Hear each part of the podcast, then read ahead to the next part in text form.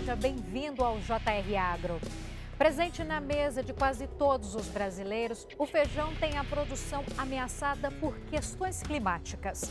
E para entender esse cenário e os desafios da produção do grão, o JR Agro recebe o professor sócio-diretor da CW Consultoria, Carlos Alberto Vidonski. Seja muito bem-vindo aqui no JR Agro. É sempre um prazer estar aqui falando com vocês. Ó, toda sexta-feira tem um novo episódio do JR Agro disponível a partir de sete e meia da noite nas plataformas digitais da Record TV. Professor, então, em relação a questões climáticas, o porquê atrapalha a produção do grão? Bom, nós temos aí um relatório que saiu essa semana, ou semana passada, saiu há pouco tempo, da Organização Meteorológica Mundial alertando para um novo El Ninho. Explicando rapidamente o que é esse El Ninho. O que é um aquecimento das águas do Pacífico, que trazem muita chuva e muito calor ao mesmo tempo. E, logicamente, deve afetar o nosso agronegócio, principalmente, no nosso caso, que é o foco, o feijão, que é produzido no sul do país, a maior produtor no sul do país. Então, possivelmente teremos aí uma perda de produtividade devido a alta precipitação pluviométrica e alta de temperatura. E já tem alguma estimativa, uh, pelo menos alguma, algum número aproximado que dê para a gente uma noção de quanto que vai ser essa quebra? Não ainda, né, porque é muito incipiente. A expectativa é que esse erninho chegue aqui no Brasil em torno de junho e julho e possivelmente a safra de feijão de inverno será prejudicada com certeza.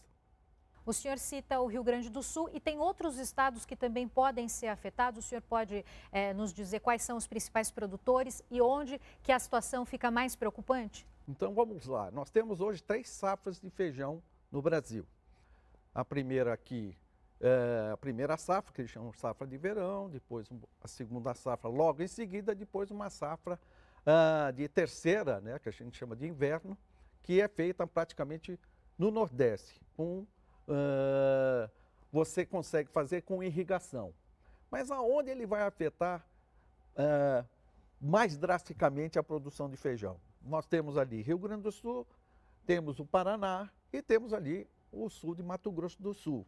E no Nordeste, quais são os estados que mais serão prejudicados? Os estados aqui da, do centro-sul. Né? Esses serão os mais prejudicados, mas também não deixa de deixar um alerta para o Nordeste, porque deve ter um clima muito seco por causa do El Ninho. Aqui muita chuva e seco e quente. E no Nordeste, seco. Então isso com certeza irá prejudicar a produtividade ou a semeadura né, do próprio feijão.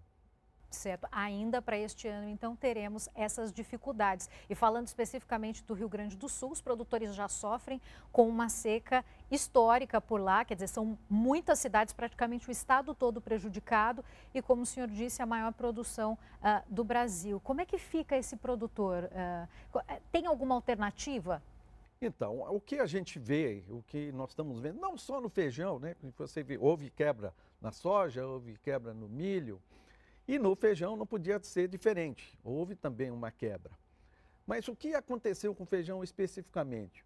Como houve um atraso na colheita da soja no Rio Grande do Sul, especificamente no Rio Grande do Sul, o que, que aconteceu? Atrasou o plantio da safra de feijão.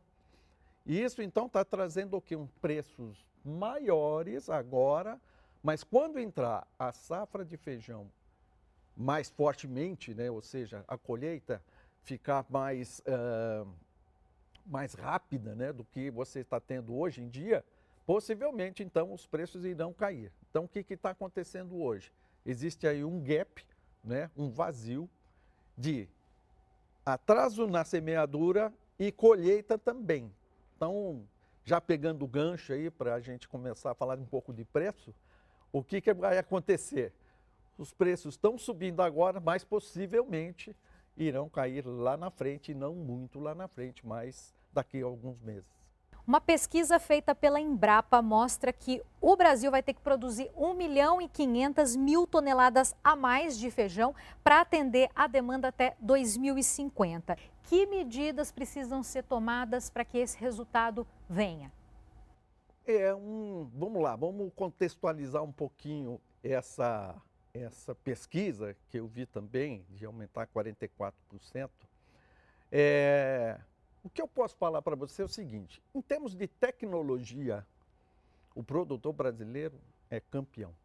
Se ele precisar aumentar 44% a produtividade ou a produtividade ou a área, né, para poder produzir esse 1 milhão a mais, ele vai produzir. O que vai depender dele produzir ou não é preço. Por quê? Se ele tiver preço, ele vai produzir. Então, o que, que acontece hoje? Fala-se muito é, que o problema nosso é o desmatamento, é a parte de é, áreas que deveriam ser resguardadas e não são. Nós temos o quê? Um, um regimento muito forte, leis muito fortes contra o, o desmatamento florestal. Então, isso não existe. Então, o que, que vai acontecer para a gente conseguir alcançar esses 44% a mais? Nós vamos ter que entrar em novas áreas, maior produtividade. E talvez, né, aí eu acho que é o grande pulo, é mudar de cultura. Por exemplo, o que, que aconteceu dessa queda né, de produção de feijão? Houve o quê? Uma mudança daquele produtor de feijão para soja e milho. Por quê? Porque estava remunerando muito mais do que o feijão. E o que, que acontece agora? Agora o que está acontecendo no mundo? O preço da soja e do milho despencaram. A soja nem tanto, mas o milho despencou. E quem é o grande comprador de soja do Brasil? A China. A China, por sua vez, está falando o quê? Olha, eu vou segurar um pouquinho, meus estoques estão razoáveis e eu não estou precisando comprar. Nós vamos ter uma superprodução. Estados Unidos, a intenção de plantio também é alta, então vai haver dois grandes países que contribuirão com a oferta de soja no mundo. O que, que pode acontecer? Lei de oferta e demanda. Desculpa, contra isso não tem remédio e os preços começam a cair. Então todo mundo quando está o preço em cima, quer produzir aquele que está com o preço em cima. Só que ele tem que olhar para frente. E para frente, se todo mundo está produzindo mais, o que, que acontece com os preços? Os preços caem. E os preços caindo, quem sabe aquele produtor de feijão que, se ele está produzindo menos, está faltando um pouco para o consumo. O que, que vai acontecer? Os preços do feijão podem subir lá na frente. Não agora, mas lá na frente é possível que isso aconteça. Por outro lado, em 16 anos, o consumo do feijão caiu mais de 50%. O preço dos produtos, o senhor já fala nisso, mas é um dos motivos? Quer dizer que há uma tendência de diminuir ainda mais o consumo, na opinião do senhor? O consumo, na realidade, ele vai com o que está acontecendo na economia. Então, o que, que nós vemos hoje? Nós vemos a população procurando alimentos mais baratos, né? população praticamente de baixa renda ou média renda até hoje, procurando uh, produtos mais baratos, por exemplo, o feijão preto, que é muito mais barato do que o feijão carioquinha que a gente está acostumado, e outros são é, outros motivos seriam o quê? Os hábitos alimentares mudaram. Então hoje está havendo uma, uma substituição é, de alimentação. Então, o que, que ele vê hoje? Dois fatores. Um, falta dinheiro no bolso do consumidor, isso é fato, né? E o que a gente vê na mídia todo dia? A substituição de produtos mais caros por produtos mais baratos. Acho que isso é o primordial no consumo, né? Está diminuindo. Se bem que eu peguei aí uma estatística da própria Conab, em seis anos o consumo continua o mesmo, 2,9 milhões de toneladas. Professores, são diversos tipos né, de feijão. O senhor citou inclusive o feijão preto, mas no caso do feijão preto, a gente importa né, feijão, por quê? Não há um estímulo para a produção desse, desse tipo ou de outros tipos de feijão? Não, o que está vendo hoje? Hoje, se você olhar os produtores de feijão, já estão mudando para o feijão preto. Por quê? Porque também é uma maneira de fazer, é, remunerar, não sei se num custo mais barato ou não, não dá para saber ainda, mas é remunerar aquela lavoura que ele tem. Então, o que, que ele faz? Eu importo feijão preto e eu estou, uma expressão meio, meio é, engraçada, né? Eu estou aqui, eu estou fazendo com que o feijão carioquinha fique parado na gôndola e ninguém compre. Então, o que, que acontece? Eu estou substituindo o meu feijão carioquinha por um feijão preto, onde todo mundo compra. Eu ganho o quê? Na quantidade e perco um pouco na qualidade. Mas, no fundo, ele precisa fazer o quê? Uma equação entre o que eu tenho de custo num e o que eu tenho de custo no e quanto eu recebo, qual é a margem de lucro que eu tenho em um e no outro. Então, você tem aí uma, algumas uh, perspectivas diferentes. A gente importa? Importa. De onde a gente importa? Da Argentina. Né? Mas se a gente fizer um balanço aí do que é o mercado hoje, né? O que, que a gente tem? A gente tem uma produção mais ou menos de 3 milhões de toneladas. Nós temos um estoque de passagem entre 200 e 220 mil toneladas. E aí, o que, que faz? Nós temos aí, então, 3,200, mais ou menos. E a gente importa 100 mil toneladas, que dá 3,300. Disso tudo, o que, que a gente faz? Exporta 150 mil. Então, o que, que nós devemos procurar além do mercado interno? Nós devemos procurar um mercado internacional para dar saída no nosso feijão, que é de boa qualidade. Vale a pena o preço? Aí, o que, que nós precisamos ver? Se eu tenho uma, uma associação, que eu até conheço o presidente, ele está fazendo um esforço muito grande de abrir novos mercados para o mercado de feijão. Inclusive, acho que eles estão na China. No momento, eu estavam por lá esses dias. Abrindo um novo mercado, porque a China é também importadora de feijão. Então, imagina você com um monte de chinesinho comendo um pouquinho de feijão, o que, que não vai acontecer? Mas, para isso, eu tenho que criar esse mercado lá fora e ter o quê? Aumentar a minha área aqui, ter uma produtividade que me faz ficar tranquilo que eu vou atender o mercado interno e o mercado externo. Não adianta eu abrir o mercado externo e eu não tenho como entregar aquele meu produto lá fora. Então, o que, que eu tenho que fazer? É abrir novos mercados e abrir novas áreas para o feijão aqui dentro do mercado nacional. Agora, ainda falando de preço, e aí a gente volta aqui para o Brasil. Dependendo da região, o preço do feijão varia uh, para mais do que em outras regiões. Dando um exemplo aqui, uh, em São Paulo, o feijão pode ser mais caro, a cesta básica, inclusive, muitas vezes é mais cara, e tem outros estados que o feijão é mais barato e vice-versa. O que, que interfere né, de acordo com a região? Vamos lá. Logo de cara eu posso te falar que é o frete. E, se é o frete, que, que é, resulta o frete? O frete depende de gasolina e diesel. Então, se nós estamos falando de diesel e gasolina, depende de petróleo. E o que aconteceu com o petróleo nesses últimos dois anos, para a gente pegar como exemplo? Devido à crise, ou à guerra né, entre Rússia e Ucrânia, o preço do petróleo disparou. E ele disparando, não foi só aqui no Brasil, como no mundo inteiro, o que, que fez? A inflação foi embora. E isso fez com que os preços dos combustíveis subissem, né? assim, a preços é, que ficavam até inviáveis de você trazer o produto do produtor, do campo, para a cidade. Então, para trazer esse produto do campo para a cidade, tipo São Paulo. São Paulo não tem nada perto. Então, você tem que trazer de fora. Ah, pode trazer do estado de São Paulo, mas São Paulo também é grande. Então, o frete, com certeza, foi um fator determinante para que o preço aqui, né, nas gôndolas do mercado subisse. Professor, o senhor citou alguns estados que são maiores produtores de feijão, que tem uma produção expressiva do feijão no Brasil. Tem algum estado que está se destacando em relação à produção nos últimos anos, que aumentou, cresceu?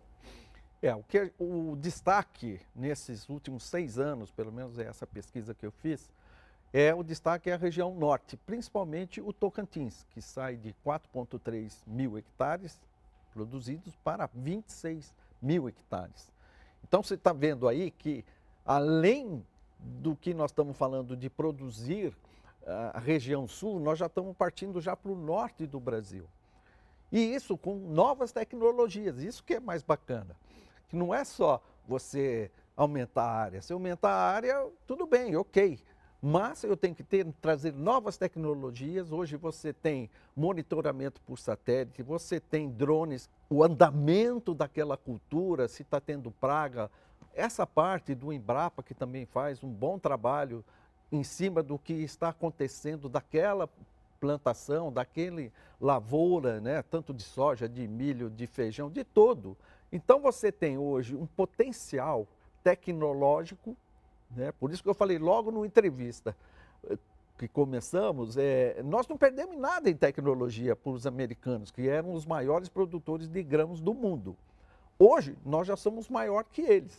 Então, em termos de tecnologia, de é, você saber como está a sua lavoura, eu acho que a gente tem uma nota 10. Então, é isso que a gente precisa ver. Não só aumento de área, mas o aumento de tecnologia para aumentar a produtividade. Isso com drones, com satélite e por aí vai. E esses, essas ferramentas são acessíveis para o produtor ou isso fica restrito ainda a alguns produtores uh, que têm grandes áreas, que são fazendeiros com um pouco mais de bens, porque os pequenos produtores já têm acesso uh, a esse tipo de ferramenta para melhorar a produtividade?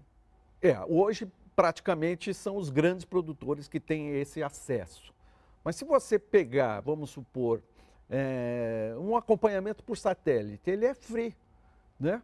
Tem lá, você entra lá na Conab, você tem o ZARC, chama-se ZARC, você vai lá e você consegue ver a sua zona, o que está acontecendo, né?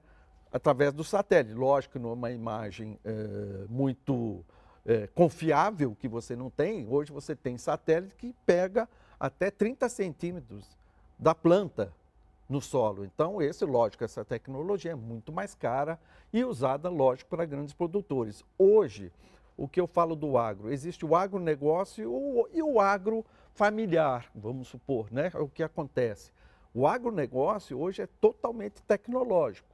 E o agrofamiliar, ele tem que acompanhar essa mudança tecnológica que está havendo no mercado, no mercado agro, e acompanhar. Se não for junto, é, que não tiver condições né, financeiras, o que, que a gente pode fazer? Através de cooperativas, você pode fazer um, uma, uma associação com uma cooperativa e começar a produzir para vender mesmo o seu produto e ter margem para você continuar na sua atividade agrícola.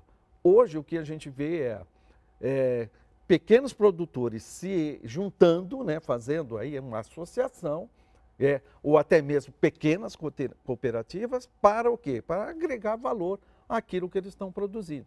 E isso é muito interessante. A internet, o 5G, de alguma forma também estimula e ajuda a melhorar esse acesso uh, digital a essas pessoas? Com certeza, né? Com certeza. Hoje você tem muita informação na internet. Hoje você vê tudo o que está acontecendo no mundo, você consegue ver na internet. Se tem uma nova semente sendo é, construída, né, vamos pôr assim, né, uma nova maneira, um novo manejo daquela lavoura, eu também consigo ver. Né? Então hoje é muito simples você muito simples entre aspas, né? Porque o agricultor não é nada simples, que ele eu falo para ele que o agricultor, ele, o produtor, né, agricultor é um cara meio maluco, sabe? Por quê? Porque ele tem que plantar na hora certa, tem que colher na hora certa e depende de quem? Depende de São Pedro, porque se não vier na hora, vai tudo para o ralo. Mas ele consegue e consegue aí ser hoje né, o celeiro do, do, do alimento do mundo inteiro, o Brasil. Isso é muito importante para nós. Professor, agora no ano passado foram apreendidas mais de 4 mil toneladas de feijão com resíduo agrotóxico, né? Esse é um tema muito difícil. Essa questão é preocupante, isso tanto para o consumidor quanto para o produtor? É, essa preocupação existe e já não é de agora. Você vai ver, foi no feijão, um produto agrotóxico, não me lembro agora exatamente o nome dele, mas não é só no feijão que a gente tem. Então, foi pego no feijão. Mas tem produtos, se não me engano, como o pimentão, como a, a berinjela, né, tal, que tem muito mais agrotóxico do que o feijão. Então, o que, que aconteceu? Foi pego, isso foi uma amostra, né, que foi o feijão. Mas o que está acontecendo? Existem outros produtos da lavoura que também têm é, agrotóxico em demasia. O que eu estou vendo é um movimento do MAPA, né, do Ministério da Agricultura, que está, já fez o monitoramento desse feijão que foi é, diagnosticado com agrotóxico fora do, do padrão e já está fiscalizando outros produtos, isso é bom, já uh, eh, para não acontecer de novo o que aconteceu com o feijão. Mas eu volto a dizer, não adianta ser pontual, ele tem que ser constante. Então tem que chegar no mapa e falar: olha pessoal, isso aqui não é que você fez isso pontual, isso tem que ser constante ao longo de todas as lavouras que é, utilizam agrotóxicos, e são todas. Professor, o senhor é um estudioso né, sobre o assunto e o senhor é coautor de um livro chamado Agronegócio no Brasil. Na época da, da sua pesquisa, né, já se falava de queda do consumo do feijão. É, quais são os desafios desses produtores, então? Bom, hoje o que a gente vê é, é alimentação saudável. Só que existe um contraponto aí. Esse alimentação saudável, ela é cara. Então você vê, ah, preciso comprar um pão integral, preciso comprar um iogurte, preciso, mas eu preciso do dia a dia, que é o nosso feijão com arroz. Né? Então, o que acontece? Quando você tem uma queda de, de, eh, de dinheiro no bolso do consumidor, ele procura novos, é, novos alimentos pra, mais baratos, onde ele consegue, pelo menos, é, se alimentar, não de uma maneira é, que deveria ser a contento, né, para a saúde, mas de uma maneira que pelo menos o alimente. Então a gente vê, teria que ser o arroz, teria que ser o feijão, né, um, e aí teria que ser uma carne, né? Hoje você vê é, nos supermercados, todo mundo olhando quanto é que custa. Né? Você não vê mais aquela pessoa falando assim, olha, o carioquinha está, sei lá, 10, chutando um preço. E o, o, o feijão preto está 5. O que, que ele vai levar? Ele vai levar o feijão preto. Olha, a carne, o patinho está 40 mas tem, sei lá, o colchão duro que está 20. Ele vai levar o colchão duro, não faz mal que, que uma carne não é nobre ou tem uma carne não tão boa para consumo. Mas ele vai olhar preço. Então, isso, o que está acontecendo no mercado hoje? Não existe mais uma preocupação é, de consumir alimentos saudáveis porque ele é caro. Existe essa ocupação, mas é de uma classe mais alta. Da classe mais baixa, ele não está preocupado se, tá, eh, se ele vai comer um patinho ou se ele vai comer um, um colchão duro, ou se ele vai comprar o, o, o carioquinho ou o, o feijão preto. Ele vai comprar o mais barato. Professor, muito obrigado pela presença aqui, pela aula que o senhor nos deu. Fica o convite para uma próxima vez. Será sempre um prazer. Obrigado, é só me chamar. O JR Agro fica por aqui. Você sabe que é o nosso espaço para falar sobre o mundo do agronegócio. Toda sexta-feira, às sete e meia da noite, tem um novo episódio nas plataformas digitais da Record TV. Eu agradeço pela sua companhia. Até a próxima.